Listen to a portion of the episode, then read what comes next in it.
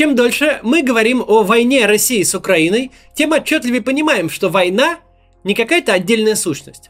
Это отражение всего государственного устройства нашей страны, всей ее политики и всех практик. Как государство управляется, ровно так же оно и воюет. Мы знаем, что Россия сверхцентрализованная страна. Централизованная в административном и экономическом, в культурном и социальном смысле. Мы знаем, что все решения завязаны на федеральный центр. Даже зарплата в Москве вдвое выше среднего российского показателя, а качество общественных благ и инфраструктуры отстоит от прочей России настолько, будто это разные страны. Мы знаем и про другую крайность. Есть примерно два десятка регионов, которые объединены тремя общими признаками.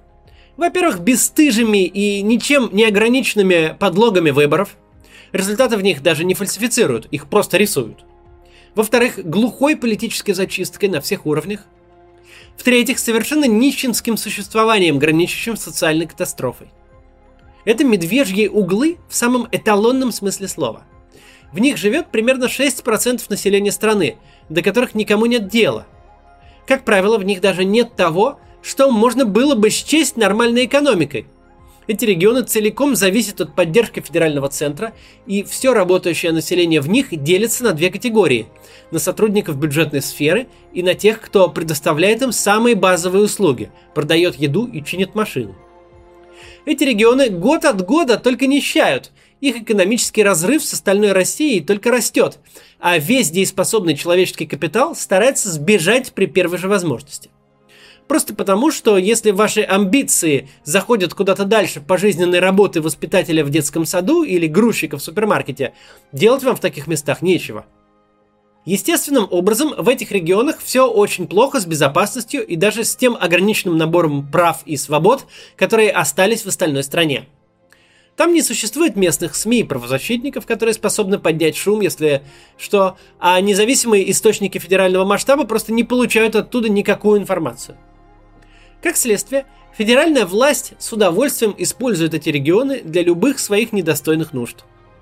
Результат на выборах э, получить, людей на митинг согнать, молодежь на войне убить. Потому что куда все бесправные люди, чьи нищенские доходы целиком зависят от государства, денутся? А даже если попробуют возмутиться, то кто их вообще увидит и услышит?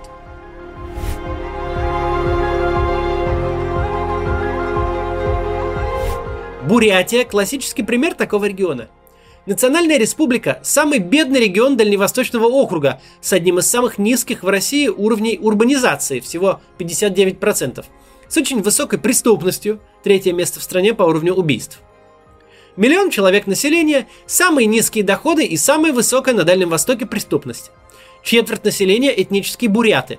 Никто не имеет более или менее внятного представления о жизни в регионе – новости в центр оттуда не доходят. Получается идеальное место для рекрутинга пушечного мяса. И это действительно работает. Бурятия уступает по числу погибших только Дагестану, еще одной республике социальной катастрофы. В Бурятию едут сотни, не исключено, что тысячи гробов, и нет ни волнений внутри, ни какого-то внимания из большой России. Но есть нюанс. Когда ты людей используешь таким образом, они это чувствуют – они чувствуют, что в мирное время Россия делает их нищими, а в военное убивает в первую очередь. Если они не возмущаются сразу, то это не значит, что ты не закладываешь бомбу э, замедленного действия на ближайшее будущее. Медиазона регулярно изучает официальные сообщения о гибели российских военнослужащих, которые публикуют региональные СМИ. По состоянию на 6 мая таких было около 2000 человек – Понятно, что исследование медиазоны не отражает всей картины погибших, безусловно, их намного больше. Но в данный момент важно не абсолютное число. Если посчитать соотношение официально признанных погибшими россиян с численностью мужского населения по каждому из регионов, то мы увидим следующую картину. Такую вот карту составил телеграм-канал «Демография упала».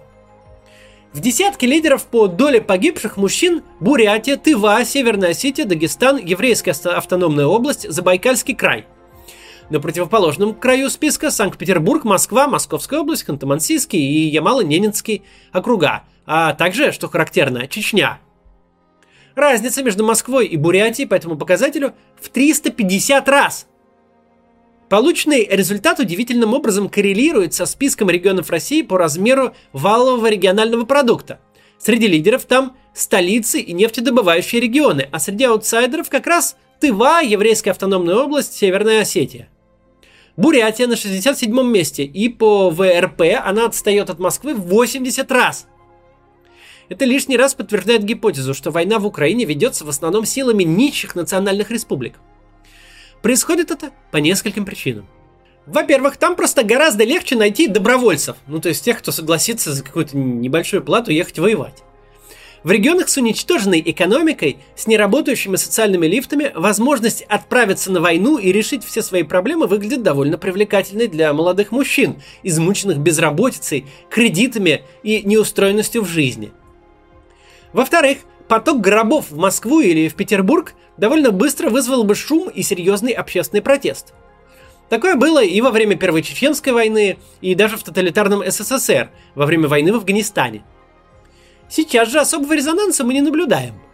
Тоже ясно почему. Людей, живущих в бурятской или дагестанской глубинке, гораздо легче запугать, подкупить или обмануть, чем людей, живущих в столицах или в крупных городах.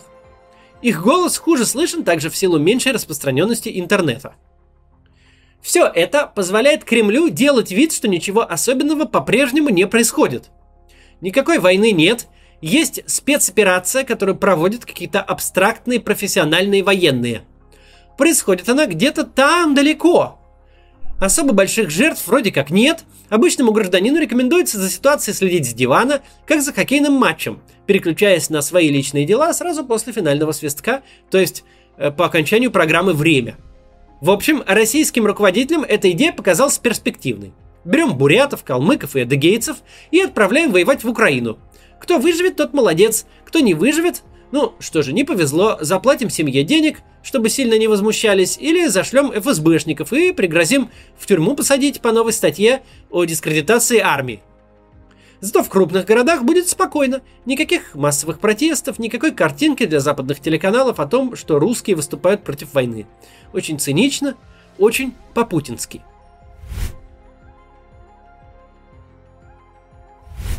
Только вот решение это обернется и уже оборачивается против самого Путина. И первое подтверждение мы можем наблюдать прямо сейчас. Почему завязло наступление российской армии в Украине? не только из-за бездарного командования и низкой мотивации солдат. Оно завязло прежде всего потому, что войска вторжения слишком малочисленны. Начальник генерального штаба генерал Герасимов обязан помнить из своих занятий в Казанском танковом училище, что для быстрого прорыва обороны наступающие войска должны иметь трехкратное, а лучше четырехкратное преимущество. При численности украинской армии в 200 тысяч человек на момент начала войны российская группировка должна была насчитывать 600-800 тысяч, чтобы претендовать на успешный Блицкриг. Но такой численности не было даже близко. Российские войска, даже вместе с Росгвардией и армиями ЛДНР, были всего лишь примерно равны украинским. Почему так получилось? Конечно, дело в недооценке ВСУ, в самообмане кремлевских руководителей, которые ожидали торжественной встречи и взятия Киева за три дня. Но сейчас-то недооценки уже нет. Война идет уже три месяца. И за три месяца российские войска особо никуда не продвинулись, за исключением локального успеха на юге в первые дни. Какой уж тут э, Киев за три дня? Северодонецк бы взять к осени. Почему же не получается сейчас быстро нарастить группировку и создать численный перевес? Именно потому, что избранная Путиным модель принципиально немасштабируема. Он не может провести сколь-либо массовую мобилизацию, сколько бы этого не требовал Стрелков Гиркин. Как только будут затронуты крупные города, результат общественного возмущения станет непредсказуем, а поиск новых рекрутов в Тыве и Северной Осетии не может происходить бесконечно. Так что здесь змея укусила сама себя за хвост. Хотели быстро победить и малой кровью, быстро не получилось, крови пролилось много, а новую кровь брать неоткуда – в этом важное отличие ситуации в России и в Украине. Теоретически-то ведь Россия больше, у нее больше ресурсов, и на долгой дистанции она должна иметь преимущество. Как это работает, мы видели в истории на примере СССР. За первые месяцы 41 года гитлеровская Германия подступила к окраинам Москвы и просто разгромила советские войска, но в итоге наша страна держала победу.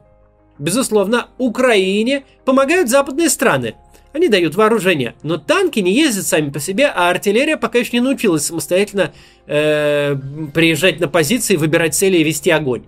Всем этим крутым оружием должны управлять люди, и с ними-то у Украины как раз никаких проблем нет. Множество граждан считают своим долгом защищать родину от оккупантов. Это понятная, достойная и благородная цель. А Россия, хоть ее население и больше украинского в 3,5 раза, быстро увеличить численность войск не может. Она вынуждена ограничиваться только добровольцами из депрессивных регионов. Поэтому чаша весов медленно, но неуклонно склоняется на сторону украинцев. Есть и еще одно последствие, долгосрочное. Война закончится, и судя по тому, как все идет, закончится для России довольно плохо. Пропаганда попытается выдать за победу что угодно. Может быть, даже парад пройдет в городе Попасное. Но э, в конечном итоге Путин останется один на один со страной, которую он втянул в кровавую проигрышную авантюру совершенно без всякой цели и без всякой причины. Это будет страна с уничтоженной экономикой, изолированная от мира, потерявшая надежды на какое-либо развитие. И вот в этой стране будут целые регионы, чувствующие себя особенно обиженными. Почему вся тяжесть человеческих потерь легла именно на Дагестан и на другие национальные республики? Почему в окопах под Харьковом сидели буряты, а не москвичи? Жизнь бурятов в России, давайте будем говорить честно, и так не сахар. В родном регионе особых перспектив нет, если тебя не прельщает карьера охранника в супермаркете. Уехать работать в Питер или в Москву даже снять квартиру получится с трудом, потому что всем подавай славян. А в метро полицейские будут по три раза в неделю проверять твой паспорт в надежде содрать взятку за просроченную регистрацию. Идешь в армию? В Кремлевский полк красиво маршировать на фоне вечного огня тебя не отправят. Там требуются военнослужащие титульной нации. А вот на войну гореть в танке, пожалуйста. Такое поведение, поддержание людей по региональному и этническому принципу в нищем, бесправном и зависимом состоянии, это одновременно сверхциничная эксплуатация – проматывание людских ресурсов и буквально работа на развал страны. Это работа на то, чтобы люди не видели никакого преимущества, кроме вреда от нахождения в той общности, в которой состоят. Зачем бурятам или дагестанцам Россия, от которой ничего хорошего, а чуть что тебя же первым и убьют? Республики, заплатившие за бессмысленную войну жизнями своих мужчин, обязательно выставят счет за нее, причем независимо от дальнейшей судьбы путинского режима. Так Путин не только лишает нас всех будущего, но еще и закладывает огромную бомбу замедленного действия под само существование России. Создание на своей территории анклавов, где население чувствует себя людьми второго сорта, кем-то, кого не жалко убить, никогда в истории хорошо не заканчивалось. Это положение вещей неестественной природы. Это побочный эффект сознательно и искусственно созданной вертикали – вертикали, которая во имя мнимой управляемости всегда перенасыщает центр за счет окраин. В этом есть единственная хорошая новость.